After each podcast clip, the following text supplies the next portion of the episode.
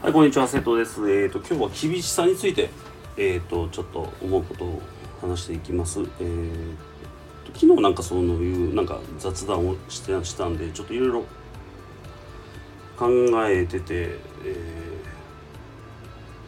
ーまあ、僕はどう思うかっていうところですね。それを、えー、言っていこうかなと。で、なんかき自分の中でなんか厳しいっていうね、あの、文字がないという、まあ、なかったんですよね今まで。今までっていうか最近かな。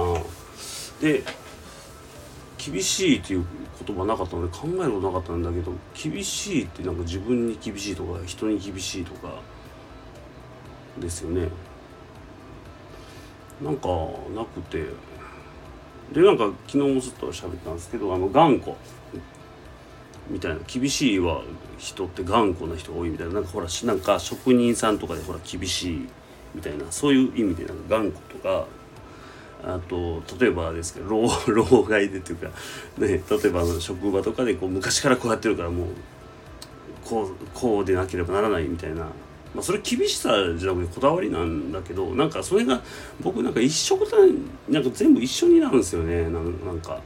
それで話がずれていくんですけどっていうふうに言って今もずれてるんですよね。厳しさについて、えー、話す言うてんのに自分の論点がずれるのは何でかっていう話にすり替わってるじゃないですか。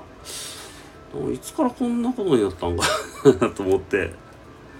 そうなんですよね。そうだから本当に何が言いたいかってそこは言いたいんですけどなんか論点がずれるなと思って、まあ、こういうテーマで話したことななかったからっていうのもあるんですけどね。なんかもっと例えばですけどなんやろうな。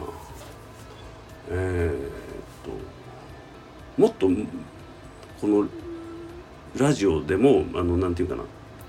明確な目的があってこう喋ってたはずなんですけどなんかなんとなくのテーマで今日も喋り出すとこうなるという。そうなんですよね。でそのまあいいや。なんかその多分言葉を僕はの理解度がなくて厳しさは頑固とかって思ってで頑固なののの対義語で柔軟とかそういうことになってだからもうずれてるんですよねそれが。厳しさそうなんですよね。ずれるんですよね。まあでも頑固。でそれでまあじゃあそうそれじゃあ対義語で何だったっけ。柔軟って思っててでまあ僕は柔軟に生きたいなと思ってるんですよね。頑固に生きるんじゃなくて。でも結構昔は頑固だって言われたりしてて今も頑固なんかもしれないですけどね。まあでも人の話聞けるようになったんで頑固じゃないんかな。っていうねまあなんかこれでずれてくるんですよ。でまあそういうことなんですね。なんでずれるんやろう。なんか分かる方おったら教えてください。以上です。バイバイ。